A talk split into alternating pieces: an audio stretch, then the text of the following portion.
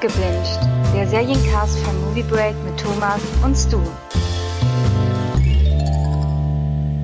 Herzlich willkommen zu einer neuen Abgebünscht-Folge. Ganz, ganz frisch im neuen Jahr 2020 schreiben wir mittlerweile. Heute ist der 5. Januar und wir haben mittlerweile die Abgebünscht-Folge 16.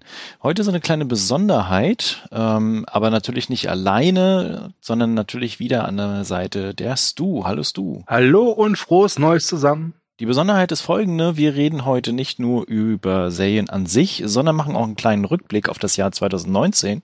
Und zwar, welche Serien bzw. welche Staffeln haben uns dann ganz, ganz besonders gefallen und äh, welche war dann auch ein riesiger Flop für uns.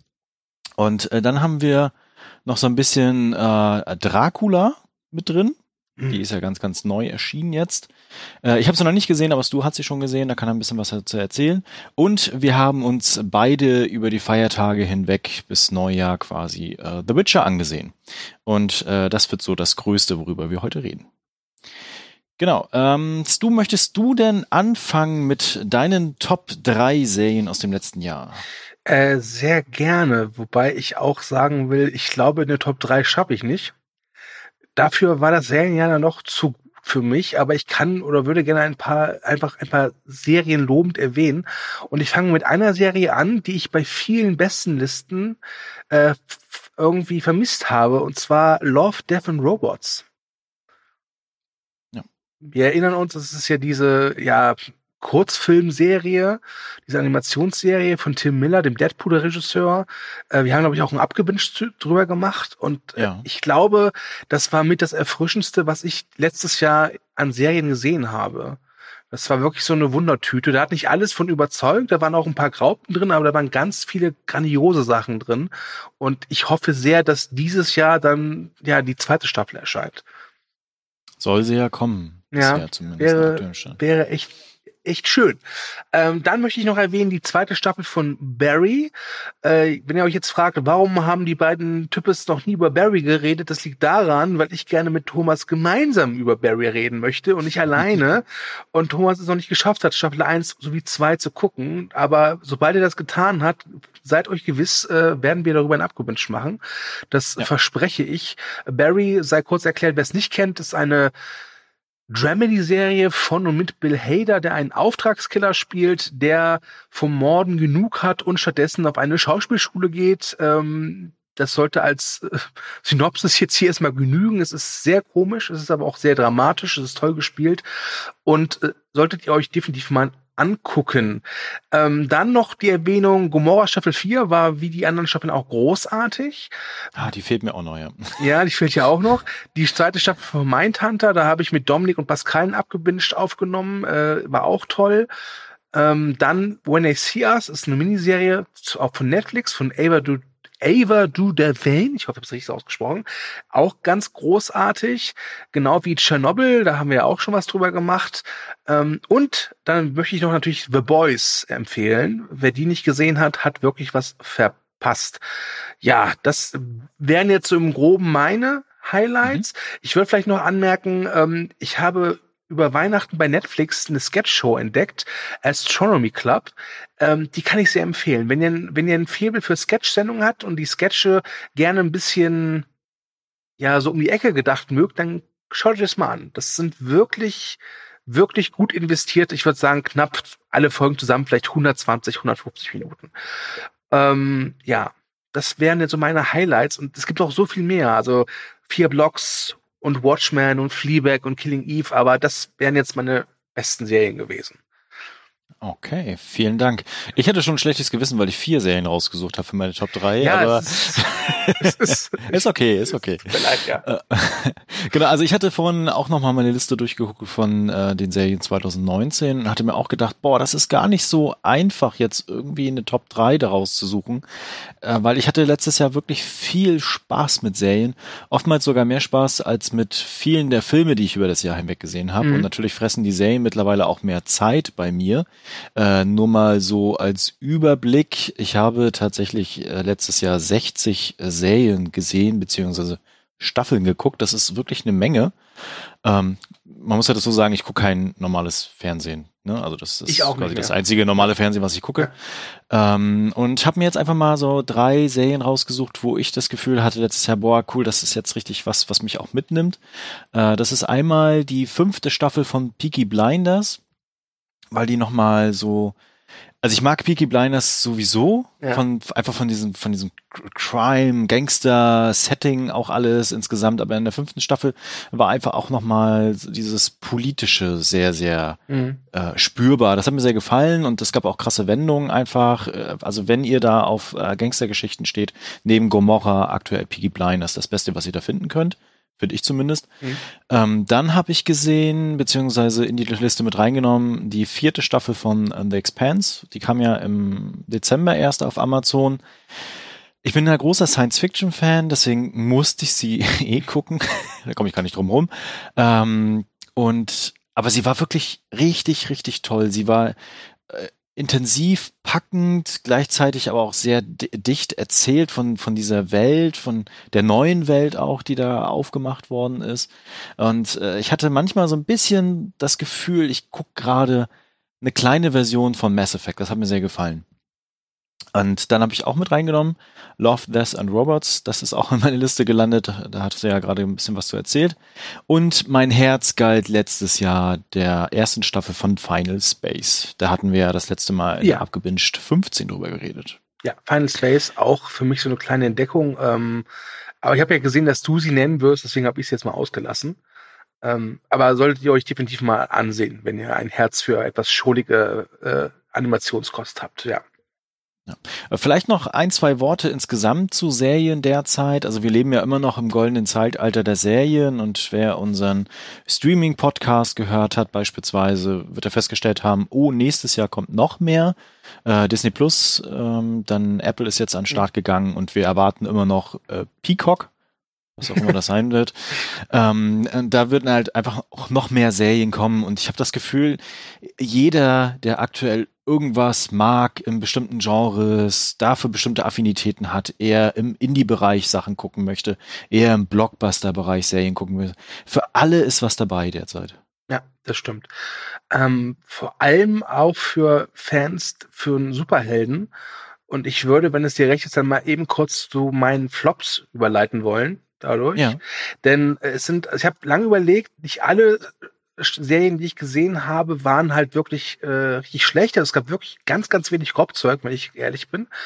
Aber so die zwei Serien, von denen ich am meisten, ich mal enttäuscht war, ähm, war zum einen Titans, die erste Staffel, äh, wo wir ursprünglich mal einen Cast zu machen wollten. Der ist aber, dazu ist nie gekommen. Und äh, gäbe es nicht diesen, diesen, diesen Cast, hätte ich die auch nie weiter, nicht weitergeguckt. Äh, so habe ich es getan, quasi für umsonst, ja, für nichts, danke dafür. Wobei ich glaube ich selbst schuld bin, dass ich zum Cast nie gekommen bin, aber egal. Und ähm, die zweite Sache war die zweite Staffel von Punisher.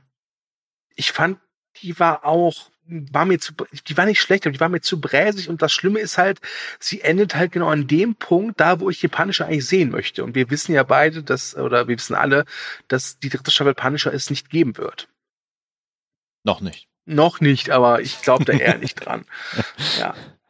Ja, Titans kann ich mich eigentlich anschließen. Ich hatte lange Zeit überlegt, ob ich mir die zweite Staffel dann doch jetzt ansehe, weil sie eigentlich was Neues versucht hatten.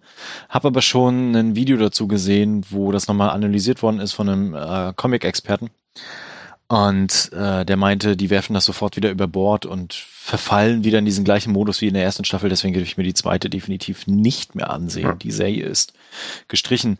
Ähm, ich hatte auch wenig Enttäuschung, äh, be- beziehungsweise schon Enttäuschung, aber wenig so richtig schlechte Serien, Mhm. außer eine dieses Jahr. Und äh, das war American Horror Story Apocalypse. Äh, die war wirklich schlecht.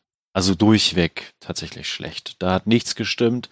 Die haben das Potenzial, das sie eigentlich hatten, nicht ausgenutzt. Die haben sich da was zusammengeschustert und geschrieben und gedreht und das war einfach, bah. nicht gucken bitte. Okay. Ja, dann wäre es das gewesen mit unserem kleinen Jahresrückblick. Ähm, ich glaube, ich, ich hoffe, ihr, verzeiht uns, dass wir das so kurz abhandeln, aber Thomas und ich haben jetzt bei Movie Break so viele Jahresrückblicke durchgenommen, gemacht und gelesen und was weiß ich. Äh, wir haben jetzt erstmal davon genug. Ja.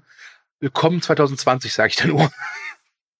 Genau, und wenn ihr nochmal irgendwie Serienempfehlungen haben wollt, es gibt bei uns das Special mit den besten Serien des Jahres und ihr findet in unseren jeweiligen Rückblicken von den Autorinnen und Autoren jeweils einen kleinen Passus zu Serien. Also ich glaube, da findet ihr genug, wo ihr nochmal reinstubern könnt. Ganz genau. Ja, dann würde ich sagen, kommen wir mal jetzt wirklich zu 2020. Es wird ja. Zeit. Das erste abgewünscht 2020. Ich bin gespannt, was uns in dieser Folge und in den nächsten erwartet. genau, du kannst ja gleich mal äh, starten, weil ich habe sie noch nicht gesehen ja. und äh, du bist quasi direkt bissig in das Jahr gestartet ja. und hast dir gleich die Miniserie, habe ich dann festgestellt. Ich dachte erst, das wäre eine komplette Serie, aber es ist eine Miniserie. Äh, Dracula angesehen. Vielleicht kannst du ein bisschen was erzählen. Ja, ähm, Dracula ist die neueste Kreation von Mark Gettis und Steve Moffat, die, die unter anderem ja auch Sherlock zu neuer Größe verholfen haben. Und die Miniserie Dracula besteht aus drei Folgen an 90 Minuten, äh, lief vom ersten bis dritten im BBC und wurde am vierten äh, ersten dann auch bei Netflix veröffentlicht. Und ähm, ja, das ist also ich, wie soll ich anfangen? Erstmal, die Serie hat mich vom Kopf gestoßen. Und das ist mal nicht positiv, denn äh, ich habe sie wirklich am Starttag um neun Uhr morgens, wir wissen, Netflix haut um neun Uhr morgens die neuen Sachen raus, habe ich sie angefangen und so in den ersten 10, 15 Minuten dachte ich mir, okay, das wird halt so wirklich ganz klassisch Dracula werden. Ähm, Alan Bram Stoker, so wie es halt Francis Ford Coppola in den 90ern schon mal auf, äh, auf die Leinwand gebannt hat. Und dann nur nach 10, 15 Minuten wird einem dann noch klar, okay, sie erlauben sich dann schon einige Freiheiten, und aus diesen einigen Freiheiten wird dann relativ zügig sehr viele Freiheiten. Und spätestens nach der Hälfte ist einem klar, okay, die ähm, drehen das jetzt nicht auf links, aber das ist nicht der, der originale Dracula. Ja, da sind ganz viele Ideen drin, äh, die man so nicht hat kommen sehen, wenn man halt zu Beginn, glaubt, es ist eine relativ klassische Erzählung. Ähm, Klaas Bang, ist ein dänischer Schauspieler, den man unter anderem aus The Square kennt, spielt den Grafen und das macht er hervorragend.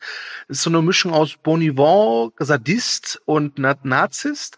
Ähm, so eine Figur, wo, wo es teilweise echt schwer ist, selbst zu ergründen oder selbst klar zu machen, ob man ihn jetzt cool findet oder ob man ihn echt abstoßend findet, weil er beides relativ perfekt miteinander vereinbart. Und es gibt da wirklich viele grandiose Szenen, wo dieser, wo diese Figur wirklich herrlich balanciert zwischen äh, Monstrosität und Gentleman. Äh, also alleine wegen Klaas Bang hat es großen Spaß gemacht, die Serie zu gucken. Der heimliche Star, oder das ist nicht der heimliche Star, der, der wahre Star ist aber äh, Darstellerin Dory Wells, die eine Nonne spielt. Und aus Spoilergrund möchte ich jetzt nicht verraten, was da noch alles passiert. Aber sie spielt eine Nonne, eine holländische Nonne und ähm, sie ist sowas wie die Gegenspielerin des Grafen. Und das ist alleine deren ihre äh, Wortschlagabtäusche sind einfach famos, einfach grandios. Da habe ich einfach gerne zugeschaut.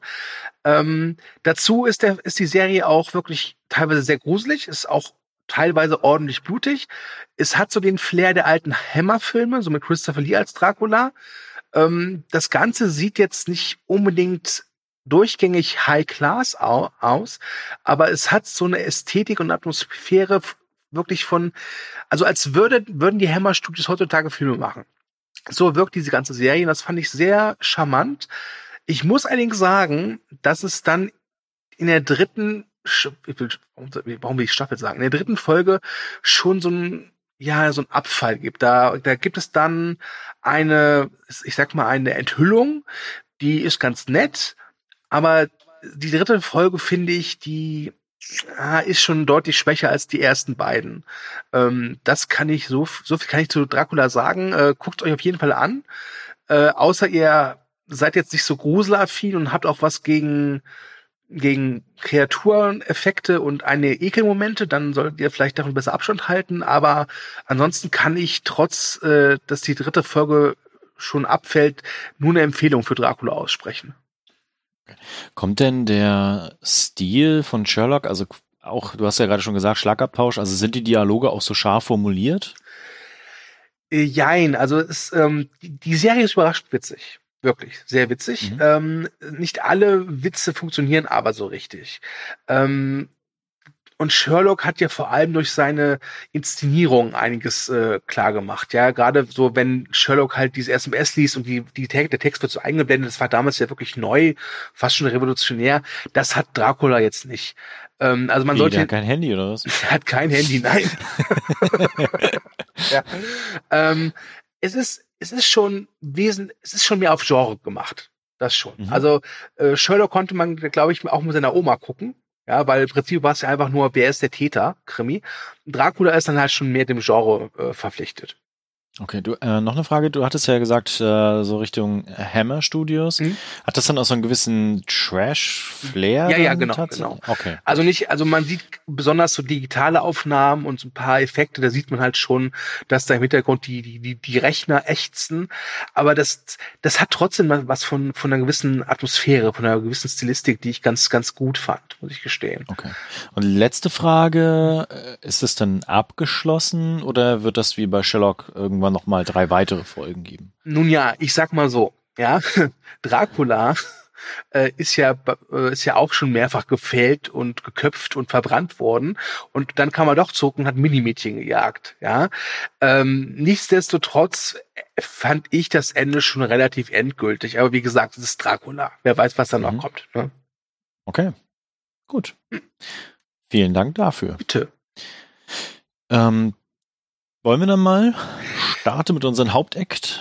Ja, lass uns äh, die Welt verhexen. Was für eine Überleitung. Vom Genau. Ähm, wir haben die erste Staffel von The Witcher gesehen. Ich muss ja gestehen, das ist eine von den Serien, auf die ich mich letztes Jahr so am meisten gefreut hatte. Und äh, zwar nicht, weil ich die Spiele gespielt habe, denn die habe ich nicht gespielt. Ich habe The Witcher 3 immer noch auf meiner nicht gespielt Liste. Mhm. Shame. Ähm, und aber irgendwann ist auch verkündet worden, sie basieren nicht auf den Spielen und die Spiele sind ja sowieso nach den Büchern. Es gibt ja fünf äh, Witcher-Bücher, glaube ich. Fünf sind es, glaube ich.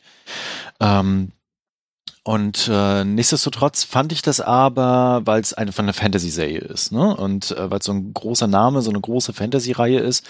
Und ich auch das Gefühl hatte, das wird für Netflix äh, ihr Game of Thrones-Moment. Ne? Nicht, dass die Serien miteinander vergleichbar sind, da können wir gleich noch mal ein bisschen darüber eingehen, äh, sondern alle großen Streaming-Dienste fangen ja an, sich so äh, große Franchises aufzubauen, nenne ich es mal. Ne? Also HBO hat das vorgemacht, Amazon beginnt mit Herr der Ringe erst in zwei Jahren, weil es ein bisschen aufwendiger ist und teuer ist und äh, Netflix hatte jetzt einfach schon mal vorgeschoben und The Witcher gebracht. Deswegen war ich sehr gespannt und äh, hatte dann die erste Folge gesehen. Dann kam irgendwie äh, Weihnachten und Herr der Ringe dazwischen. Das ist immer bei mir so. Und hatte dann jetzt in einem Rutsch, aber Anfang des Jahres, dann die Serie weitergeguckt. Genau. Wie bist du denn zu der Serie gekommen? Ähm, es kam halt, also ich also zu- zur Erklärung, ich habe die Bücher nicht gelesen, ich habe Witcher 3 aber gespielt und fand es sehr großartig. Äh, trotz allem kann ich nicht davon behaupten, dass mir diese Welt irgendwie geläufig ist, selbst nach dem dritten Teil. Ähm, und dann kam halt irgendwann die, die Nachricht rein, dass Henry Cavill halt den Witcher spielt. Und dann ging natürlich mir so dieses Shitstorm durchs Internet, weil das geht doch nicht, weil Henry Cavill ist Superman und der passt ja auch gar nicht zur Rolle. Äh, so nach dem Motto, so habt ihr noch nie von Perücken gehört, aber egal.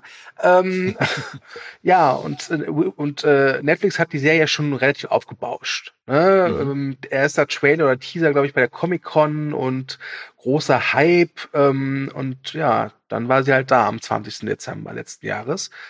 Und ich habe dann reingeguckt.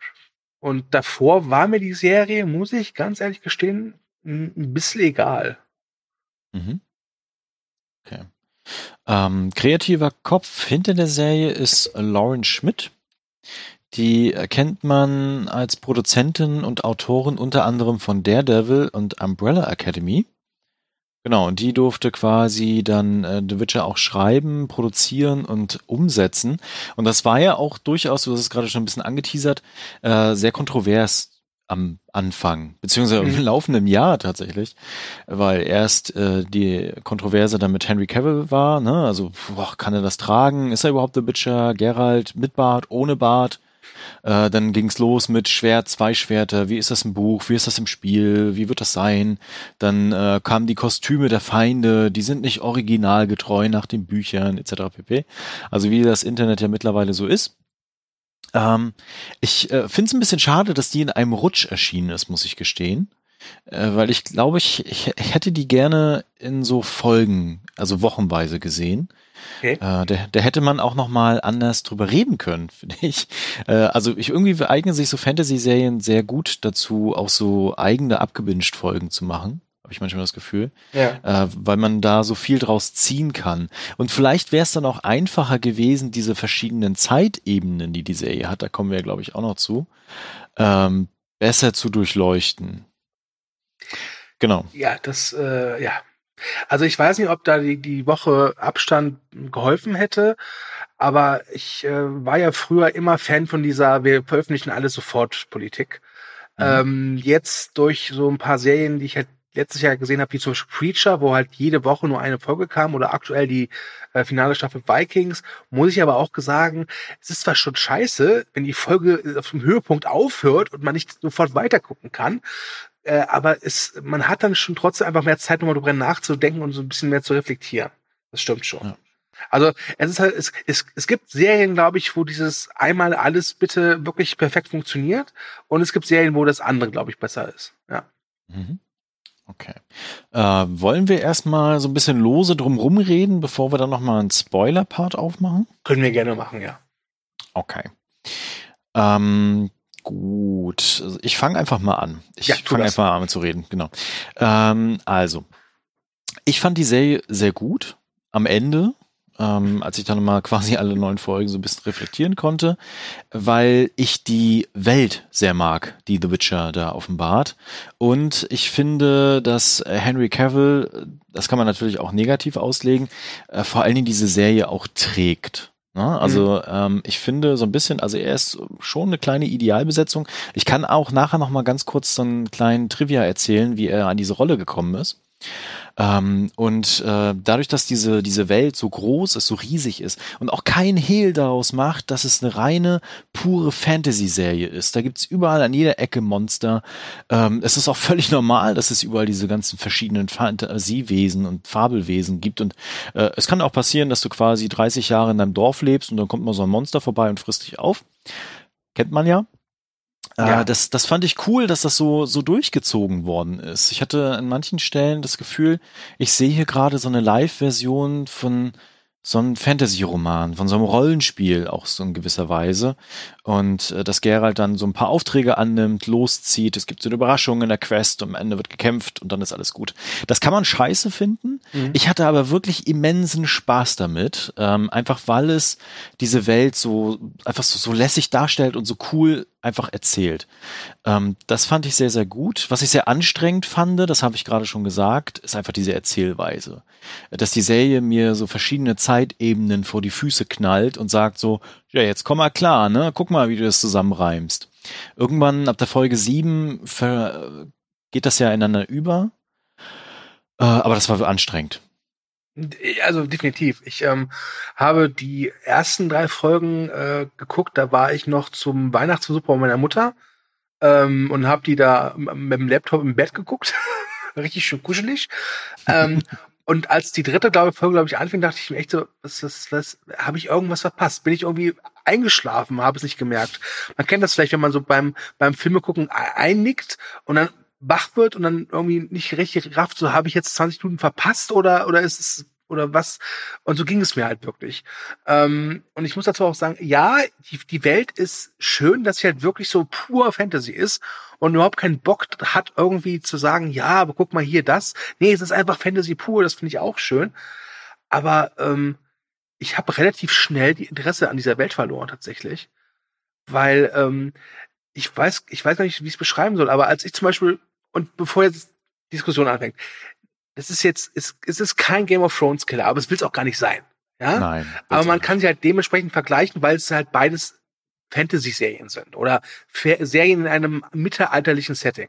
Und ich weiß noch, als ich Game of Thrones die erste Folge geguckt habe vor vielen Jahren, habe ich nichts verstanden. Ja, ich dachte, was sind das für Leute? Was, was wollen die voneinander? Was sind die Regeln dieser Welt? Ja, und bei Game of Thrones war es wirklich so, dass ich das so peu à peu für mich selbst entdeckt habe durch kleinere Hinweise etc. pp. Bei The Witcher hatte ich das Gefühl, dass ich echt in dieses Becken gestoßen wurde und dann erstmal so gefühlt sechs Folgen äh, nach Luft geschnappt habe, ja, und dann erst gegen Ende so, okay, so ich komme jetzt so ein bisschen klar, was ist, was die Regeln dieser Welt sind. Mhm. Und das hat mich gestört. Ich, ähm, es war nicht spannend diese Welt zu ergründen. Es war einfach so reingestoßen zu, zu werden, ohne so ein bisschen Hilfe. Und es war erzählerisch und alleine, alleine halt auch von ganz vielen Charakteren, die da rumlaufen, auch hochgradig, also für mich uninteressant. Ich muss gestehen, irgendwann hatte ich echt keinen Bock mehr auf Jennifer und Ciri oder wie die hießen. Äh, und, Ge und Gerald war dafür, dass die Serie Witcher halt auch nicht so präsent. Teilweise. Also ich kann das wirklich nachvollziehen, ähm, aber ich mag die Welt trotzdem. Das darfst du ja auch. Ich erlaube es dir, Thomas. Okay. In meiner, in meiner aber ich hatte, ich, ja.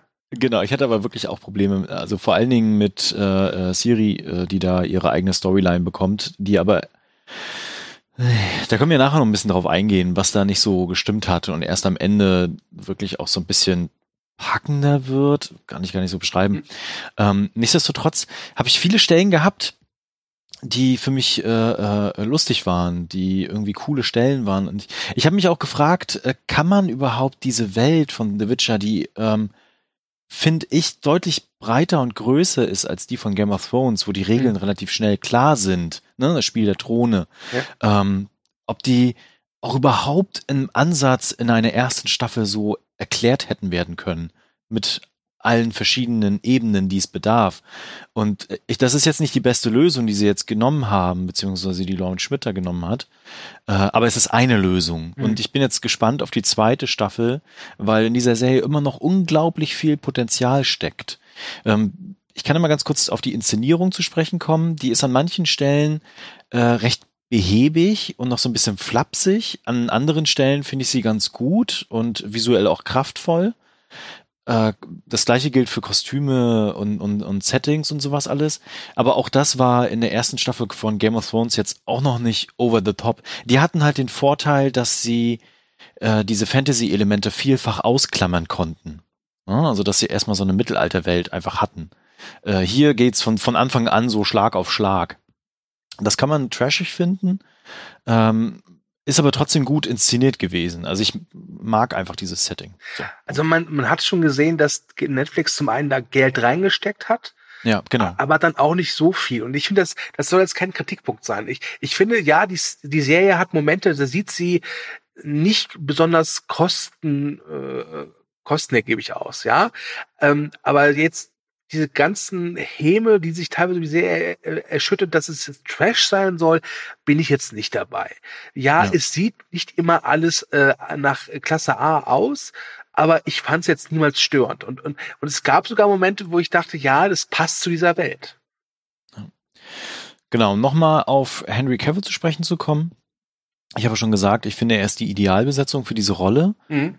weil er sie sehr ironisch auslegt, finde ich. Manchmal auch sehr zynisch, ne? Und ähm, auch sehr trocken vom Humor her. Und das irgendwie gefällt mir das. Ich muss ja gestehen, und, ich habe Witcher 3 gespielt und da gibt's ja, äh, wer es nicht kennt, also ein Rollenspiel, da kann man, wenn man mit den äh, anderen Figuren interagiert, teilweise auch immer so Gesprächsoptionen auswählen.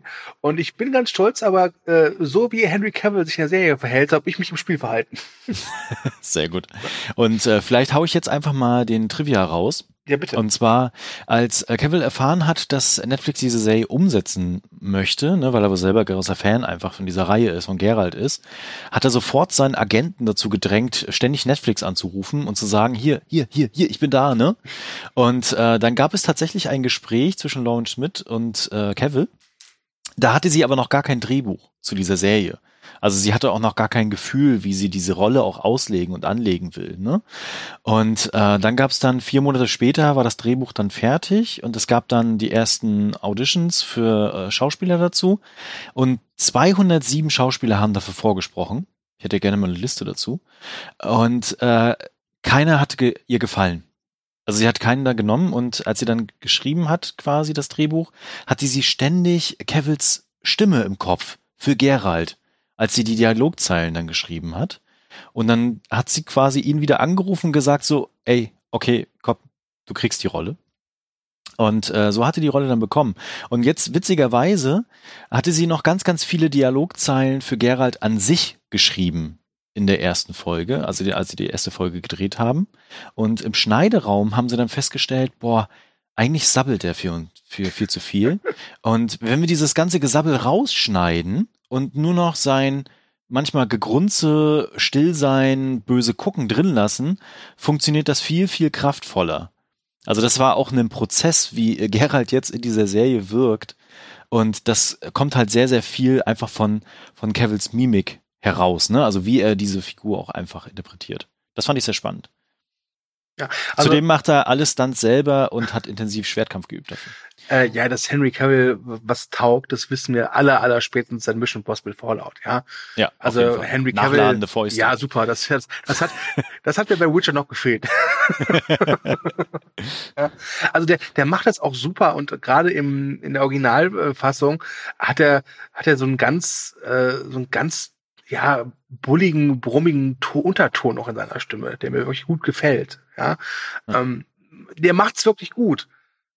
Und ich, ich bin auch ehrlich, ich meine, die Serie war mir halt egal, aber ich habe auch nicht dran gezweifelt, dass Henry Cavill die falsche Besetzung dafür ist. Ähm, ich, das, ich finde das eh immer ein bisschen ulkig, dass sich dann Leute beschwert haben, er sieht nicht aus wie, wie The Witcher. Ja, ja, das tut keiner. ja, genau. Also, Verstehe ich gar nicht. Ja, weißt du, wenn sie jetzt Chris Rock genommen hätten oder Kevin Hart. ja. Aber gut, ist eine andere Sache. Nee, also Henry Cavill wirklich, ähm, also es ist nicht die Rolle, die ihn schauspielerisch am meisten fordert. Das, Nein, definitiv. Das sollte klar nicht, sein.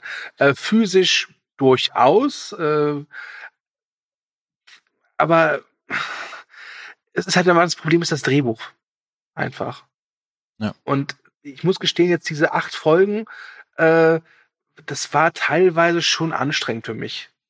Und ich habe wirklich dann nach drei Folgen auch eine Pause gemacht, dann vier und fünf geguckt und jetzt eben heute nochmal die letzten äh, drei Folgen so in einem Rutsch. Und ich muss gestehen, die letzten zwei Folgen, die fand ich auch ganz gut. Die hatten auch ähm, ein gutes Tempo. Aber was mich äh, gestört hat bei dieser Narration, war immer dieses Ausgebremse. Ja. Also dieses Ausgebremse, also man ist halt mit, mit drei verschiedenen Figuren unterwegs und dann ist man der, bei der einen Figur und dann ist da Stopp, dann kommt, kommt, kommt man zur nächsten. Das ist ja Standard, ja. Und bei einer guten Serie ist es auch vollkommen legitim, weil jede Figur gleich interessant ist, ja. Man fiebert mit jeder Figur gleich mit. Und bei The Witcher war es wirklich so, dass ich irgendwann dachte, ey Leute, komm, gebt mir Henry Cavill, wie er einfach ein paar Soldaten vermöbelt. Das ist okay, ja. Das möchte ich sehen. Aber dieser ganze Hexenbums, Tradabums da interessiert mich nicht. Hat mich komplett kalt gelassen, muss ich gestehen. Okay. Es tut mir leid. Wollen wir dann mal in den äh, Spoiler-Bereich übergehen? Weil ich glaube, wir kommen jetzt eher zum Kern, wenn wir nur über bestimmte Sachen auch reden. Ja, bitte. Okay, dann äh, sei hier jetzt der Spoiler-Hinweis ausgesprochen wir haben so ein bisschen gesagt, äh, was die Serie ausmacht. Das heißt, ihr könnt jetzt schon von sich aus entscheiden, ob ihr mal reingucken wollt oder nicht. Äh, guckt euch mal die ersten zwei, drei Folgen an. Ich glaube, spätestens dann habt ihr ein Gefühl dafür. Genau. Und äh, wir steigen jetzt so ein bisschen inhaltlich ein. Uh. Wollen wir gleich mal die Handlungsebenen aufmachen? Bitte. Okay. Genau, also ich fand das, also ich habe es im Vorfeld schon gelesen gehabt, dass es verschiedene Zeitebenen gibt und dass es so ein bisschen schwierig ist, die in Einklang zu bringen. Und nach der ersten Folge, die ich wirklich gut fand, äh, hat dann die zweite Folge gestartet und die hat gleich so das Tempo richtig krass rausgenommen und was, was ganz anderes erzählt an vielen Stellen. Und umso weiter das denn vorging mit den jeweiligen Folgen, gab es immer wieder Stellen, wo ich dachte, was ist zum Teufel ist jetzt passiert? Sind jetzt irgendwie zehn Jahre vergangen, sind 30 Jahre vergangen, was ist hier los? Und es gab immer wieder Stellen, wo ich mir das zusammenreimen konnte, mhm. aber das finde ich schlecht geschrieben, wirklich. Oder man hätte das äh, aufploppen lassen, also so ganz blöd, ne? So von wegen zehn Jahre später. Ja. Ähm, aber das hat mir nicht geholfen, dass äh, einfach dann das eine Voraussetzung ist von wegen, ja, das, was mit Siri ist, ist jetzt quasi in der aktuellen Zeit. Gerald ist jetzt irgendwie so zehn Jahre vorher unterwegs und äh, Jennifer 30, 40 Jahre vorher. Das musste ich mir halt selber zusammenreimen. Das ist anstrengend gewesen. Das Problem bei mir war halt einfach, dass es mir irgendwann egal war. Ja. Ne? Das, das, äh, ich glaube, das liegt, daran liegt es wahrscheinlich, dass, dass ich mit der Serie jetzt nicht so viel anfangen konnte wie du. Also ich fand sie nicht schlecht, ja, aber ähm, ist jetzt keine Serie, wo ich jetzt äh, der zweiten Staffel entgegenfiebere. Ja. Ich schon. weil du hattest ja schon richtig gesagt, also die letzten zwei Folgen, die fand ich auch sehr gut, äh, weil die hat sich dann Zeit genommen. Ja, also die anderen, das hatte ich ja schon gesagt, war entweder Monster of the Week, was ich ja sowieso immer witzig finde, oder halt äh, wir erklären nochmal die Welt, indem wir einen weiten Bogen machen. Äh, aber hier konnten sie ja so frei so eine Schlacht entfalten. Ja. Wobei am besten fand ich, ich weiß gar nicht, welche Folge das war, wo er mit diesem Barden unterwegs ist. Ja. Ähm, und sie dann diesen Drachen finden sollen. Das ist, glaube ich, glaub ich die, äh, die, die fünfte oder sechste. Fünfte oder sechste Folge, ja. Die fand ich mit doch am besten. Ähm, ja vielleicht weil die so für, äh, fast schon so ein bisschen für sich alleine stand und äh, mhm. da relativ wenig von diesem, äh, das war vor drei Jahren, das war vor zehn Jahren, das passiert in 30 Jahren äh, Ballast hatte, ja. sondern einfach nur so Man on a Mission. Ähm, wobei da auch viele Momente drin waren. Also ich habe hier nichts gegen Gewalt, ja, aber ich habe bei The Witcher ganz oft das Gefühl gehabt, das hab so, dass da ein paar Gewaltmomente drin sind, die einfach nur drin waren, weil Gewalt eben. Ja, kann ich jetzt irgendwie nichts Schlechtes an. ähm, das war übrigens die Folge, äh, wo ich meinte, das ist quasi wie so eine Quest annehmen. Genau, hm? genau. Also da habe ich wirklich das Gefühl gehabt, dass ich das so ein bisschen mitspiele. Das fehlt nur der Controller ja. in der Hand. Ja, genau. Also so, das, das hat mir auch sehr gefallen. Ja. Ähm, was ich noch gut finde an diesen ganzen Hexengedöns, äh, abseits dessen, dass wir immer noch nicht wissen, welche Regeln in diesem in dieser Hexergilde, Hexerin-Gilde so insgesamt sind. Ne? Also ja. wer kann was entscheiden, wer führt das Ganze eigentlich, ist das ein demokratischer Prozess oder nicht, keine Ahnung. Äh, das ist alles irgendwie ein bisschen äh, crazy und auch welche Zaubersprüche es jetzt gibt und wie diese Macht auch insgesamt aussieht. Also da muss die Serie wirklich noch viel rausholen ne? und viel so ein bisschen zeigen oder auch erklären einfach. Ähm, aber nichtsdestotrotz fand ich äh, das gut, wie sie die Figur der Jennifer äh, ausgelegt haben. Weil, äh, wenn man das möchte, also abseits, dass sie manchmal ein bisschen nervig ist, ne? Äh, ist es vielfach eine sehr, sehr starke Frauenfigur, weil es geht darum, dass sie am Ende ja ihre Selbstbestimmtheit wieder zurückerlangen möchte. Ne?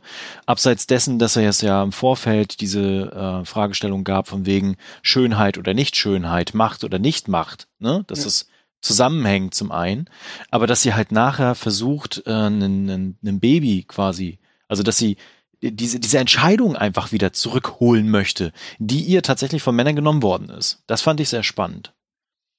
Äh, das fand ich auch. Also gerade diese, dieser, diese Szene, wo sie halt, ich sag mal, neu geboren wird. Ja. Ja, und ihr dann so gesagt wird von diesem Obermagier oder was immer, also war so, aber du wirst danach keine Kinder mehr bekommen können und dann der immer diese Entscheidung ich trifft, ja, aber das ist mein Leben. Das fand ich schon stark, wobei ich auch sagen muss, es, es geht dann schon letztlich irgendwie unter in diesem Potpüree aus Todesschreien und äh, Transformationsgedöns. Ne? Genauso wie es untergeht am Ende ähm, mit dieser Nilfgaard-Armee, die an vielen Stellen irgendwie was, was Faszinierendes hat. Weil es gibt ja diesen, diesen Kult, der nicht weiter erläutert wird, mit dieser weißen Dingsbums, keine Ahnung. Nee, sie heißt glaube, so, weiße Dingsbums, ja. Okay, genau, ich glaube, dafür muss man ja wirklich Bücher kennen wahrscheinlich. Und äh, aber diese Armee an sich ist ja anders als normale Armeen. Die haben ja keine Angst.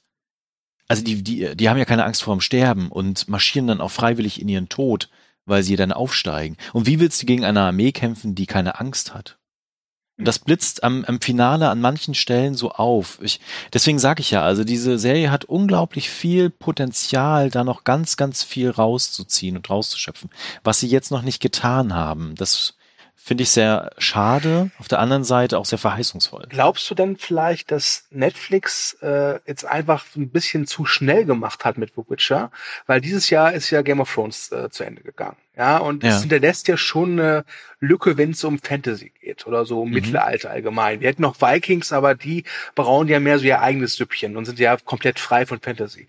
Ähm, ja. Dass Netflix einfach gesagt, okay, wir müssen diese Chance jetzt nutzen, bevor jetzt Amazon mit den Herr der Ringe Serien kommt, dass wir da so in diese, ja, in diese Lücke reinstoßen. Glaubst du, dass Netflix da vielleicht ein bisschen überschnell hantiert oder gehandelt hat? Das kann ich mir sogar sehr gut vorstellen. Und wenn man jetzt weiß, dass ja die zweite Staffel erst 2021 kommen wird, mhm. äh, wahrscheinlich kurz vor Herr der Ringe dann, ähm, beziehungsweise die, die kommt sogar 2022 erst, glaube ich. Ja, Egal.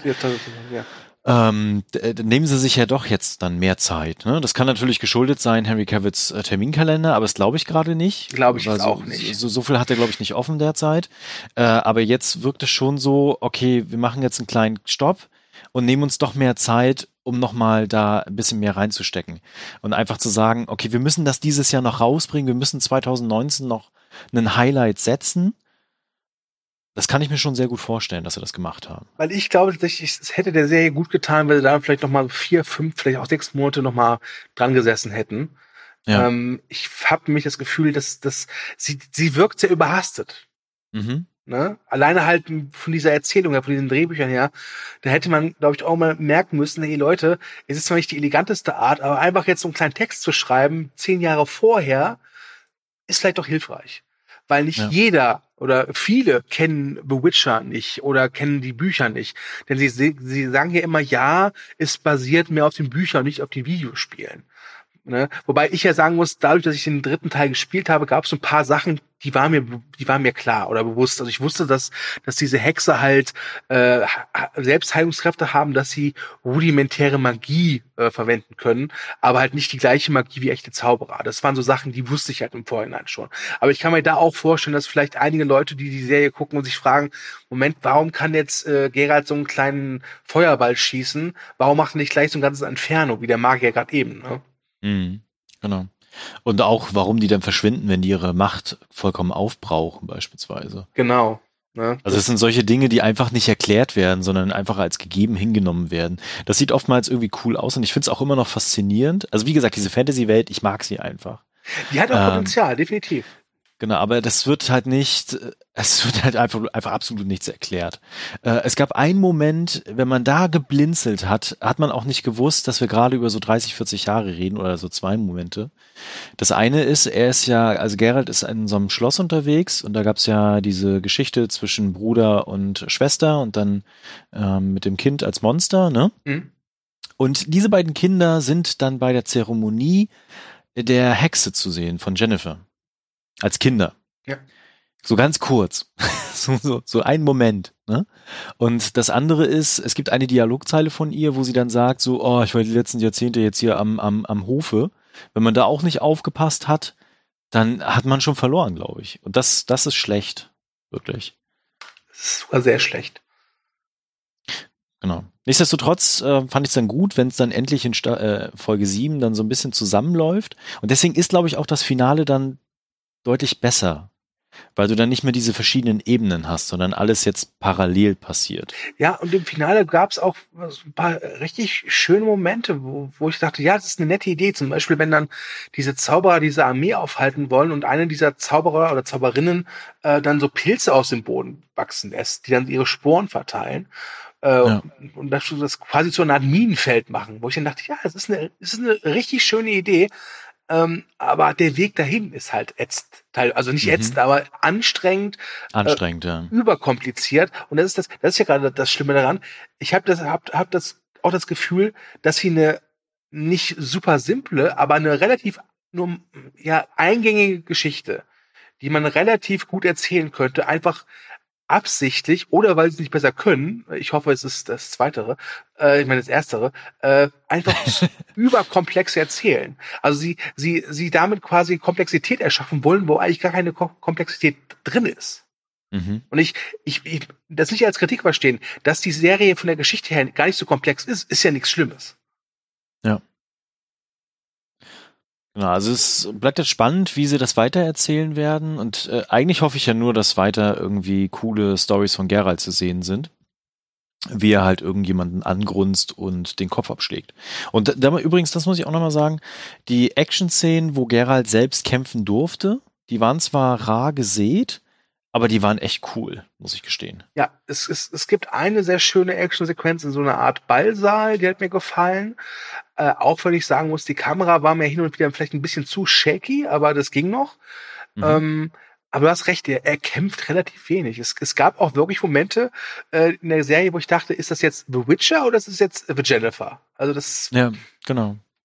Also da ist sie noch so ein bisschen unausgewogen einfach. Und wenn man darauf achtet, wie dort Schwertkampf geführt wird, das ist sehr, sehr spannend, weil das ist nicht klassischerweise den Schwertkampf, den wir vielleicht aus so Ritterfilmen kennen, sondern äh, Geralt zum Beispiel, wenn man darauf achtet, er hat sein Schwert sehr nah am Körper und ähm, verändert die Position des Schwertes auch irgendwie ungewohnt. Ja. Das macht Spaß, es anzusehen. Ja, also wie gesagt, wenn, wenn Witcher mal sich entscheidet, dazu Action zu bringen, dann ist die äh, auch wirklich gelungen. Jetzt keine Action oder Schwertkampf-Action, wo ich ausflippe vor Begeisterung, aber äh, es hat geholfen, hin und wieder wach zu bleiben. um es ganz böse und übertrieben auszudrücken. Ja. Okay, hast du noch was zur Serie aktuell? Ähm, aktuell nur, dass ich äh, mir tatsächlich, was ich sonst nie tue, den Soundtrack nochmal angehört habe, separat, weil der mir gar nicht aufgefallen ist. Mhm. So gar nicht. Und ich muss gestehen, das klingt für mich halt relativ nach Standard-Fantasy-Schmunz. Ja. Kann natürlich auch damit zusammenhängen, dass sie da auch gerusht haben, ne? Ja, ja, ich, also diese, diese Theorie, die ich gerade eben mir aus den Fingern gesaugt habe, gefällt mir echt ganz gut. Also das ist, ähm, ich glaube, wenn die wirklich noch ein paar Monate mehr Zeit hat, gehabt hätten, dann hätte mir die erste Staffel wahrscheinlich echt besser gefallen. Und ich sehe es schon kommen, wenn jetzt 2021 dann die neue Staffel kommt, dann fängt die an und ich stehe, ich denke mir so, äh, worum geht's? Was? Wer? Wie? Stimmt. Das wird doch mal eine große Herausforderung, dann so einen Rückblick zu schreiben äh, oder zu, zu, zu schneiden, der dann nochmal alles zusammenfasst, was in der ersten Staffel also passiert Ganz ehrlich, ist. wenn, wenn den Rückblick dieselben Leute schneiden oder fabrizieren, die auch die Drehbücher der ersten Staffel geschrieben haben, dann verstehst du nichts mehr, glaube ich. Dann verstehst du wirklich gar nichts mehr. Ja. ja. Ähm, nichtsdestotrotz ist die Serie für Netflix ein großer Erfolg geworden wenn man zumindest den Zahlen von Netflix glauben mag. Äh, die haben ja diese Liste verkündet, äh, wo es gemessen wird nach zwei Minuten Guckzeit, kommt ja. das in diese Liste rein. Das ja. ist auch sowieso spannend. Äh, genau, aber da ist Netflix innerhalb dieser paar Tage auf Platz eins sogar gelandet, glaube ich.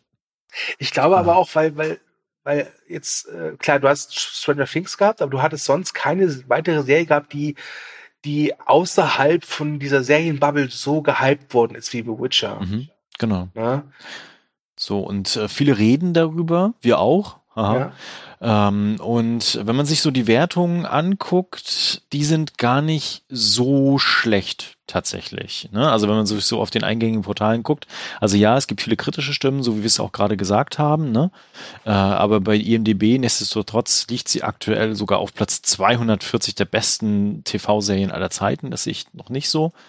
Ähm, aber sie ist auf jeden Fall sehr, sehr weit oben und im Gespräch und mhm. von daher ist es für Netflix schon hat es funktioniert. Auch wenn sie gerusht haben. Irgendwann müssen wir mal diese, diese, diese IMDb-Top-Liste mal durchgehen in so einer Spezialfolge. Oh ja, das wäre, glaube ich, ganz spannend, ja. ja. genau. Also nichtsdestotrotz, ich freue mich auf die zweite Staffel, äh, äh, trotz der äh, Schwächen, die jetzt die erste Staffel auch hatte. Ich hatte unglaublich viel Spaß damit. Ich mag diese Welt einfach. Ich mag die Figuren, bis auf manche Ausnahmen. Ähm, aber sie müssen noch eine Schippe drauflegen, dass ich auch in der zweiten mhm. Staffel dann wirklich am Ball bleibe und auch in diese Welt noch mehr eintauchen kann. Gleichzeitig müssen sie bei den Actionsequenzen noch mal was draufpacken, das haben wir auch festgestellt. Und äh, vielleicht noch mal an der einen oder anderen Stelle mehr Wert auf Epicness legen. Ne? Also mehr, mehr was Episches reinbringen in diese Serie. Da finde ich ja, hat äh, Game of Thrones mit dieser ähm, jeweiligen Folge in der Staffel, wo ja was ganz, ganz Besonderes passiert jeweils. Also wo dann immer was Außergewöhnliches einfach inszeniert wird. Ja. Das, das fehlt The Witcher aktuell noch. Also ja, das Finale ist groß. Wobei es nicht nur, aber auch Wobei ja. es nicht nur große Schlachten sind, also nochmal um Game of Thrones äh, heranzuholen, ja, stimmt. Ja. ist halt einfach die erste Folge von Game of Thrones endet damit, dass halt der kleine Junge da, äh, ich habe jetzt dann, äh, wie heißt der, Bran, genau, Bran, ja, unser Freund Bran, äh, aus dem Fenster geschmissen wird. Genau. Äh, das sind so, so, mhm. so, ich nenne, ja, what the fuck Momente und die genau, also fehlt so, The Witcher dann auch. Ja, also einfach so Momente, wo man innehält und das Gefühl hat so, boah, jetzt habe ich gerade was Krasses gesehen. Es gibt ja zwar diese Szene mit dem Baby, ähm, aber die wird auch innerhalb von fünf Minuten aufgebaut und erzählt. Das Ja. ist zu kurz. Ja. Ja. Ähm, wie gesagt, sehr großes Potenzial, noch nicht ausgeschöpft, aber ich freue mich drauf. Ja, und mein Fazit ist, dass ich jetzt nach der ersten Staffel genauso zur Serie stehe wie davor. Also ist mir irgendwie ziemlich egal. Und wie gesagt, es, es heißt nicht, dass ich sie scheiße fand, aber ich weiß nicht, so zwischen scheiße, gut und egal. Ich glaube, egal ist das Schlimmste, was du treffen kannst, oder? Ja, Ähm, Weil ich auch merke, jetzt, wenn ich drüber rede, ich bin relativ emotionslos. ah, ich schicke dir heute Nacht noch Gerald vorbei. Oh, das ist schön. Dann äh, Kannst ähm, mit dem Karten spielen. nee, dann kann er meine Wohnung aufräumen. Genau. Okay. Ähm, ja, das war der letzte Kracher vom letzten Jahr. Also zumindest auch die Serie, die ich das letzte angefangen habe, 2019. Ja. Bei dir ähnlich, aber wir haben sie beide erst 2020 beendet. Es tut uns leid, aber Weihnachten war dazwischen und er kennt das ja, Familie und so und ach, furchtbar, ja. Aber jetzt sind Ja, wir wieder ganz für euch da, nur für euch. Genau, diese Verpflichtung, furchtbar. Ja. Äh, jetzt wird wieder Serien geguckt. das heißt, äh, also meine Serienliste ist auch relativ schnell eskaliert dieses Jahr schon. Ich habe schon äh, sechs Serien auf der Liste stehen, die ich gerade derzeit gucke oder schon abgeschlossen habe. Völlig verrückt. Ich meine, wir haben erst fünf Tage. Ähm, von daher wird es wahrscheinlich demnächst gleich abgebinged äh, 17 ne? Ja. geben irgendwann. Freut euch schon mal drauf. Genau, ansonsten wie gehabt, ich fange schon mal an, Stu, wenn dich das nicht stört. Bitte, mach. Ähm, schreibt in die Kommentare, was ihr von The Witcher haltet, wie ihr die erste Staffel so fandet, ähm, was ihr von der zweiten Staffel erwartet, beziehungsweise was die zweite Staffel bringen und leisten muss, damit ihr dann vielleicht auch weiter am Ball bleibt. Ähm, wenn ihr Dracula schon gesehen habt, schreibt auch gerne was dazu. Und natürlich würde uns auch interessieren, wie waren denn eure Tops und Flops des Jahres 2019 im Serienbereich? Stu. Ja, ähm, dann bleibt mir noch zu sagen, wenn ihr das auf Podigy, auf Deezer, auf iTunes, auf YouTube oder auf habe ich was vergessen? Spotify? Dieser. Dieser Spotify, iTunes. Also, wenn ihr uns halt irgendwo hört und da gibt es eine Funktion zum Liken oder zum Bewerten, würden wir uns sehr über ein Like oder eine positive Bewertung freuen. Warum? Weil wir es verdient haben. Und ansonsten kann ich den Wünschen von Thomas nur beipflichten. Bitte kommentiert fleißig.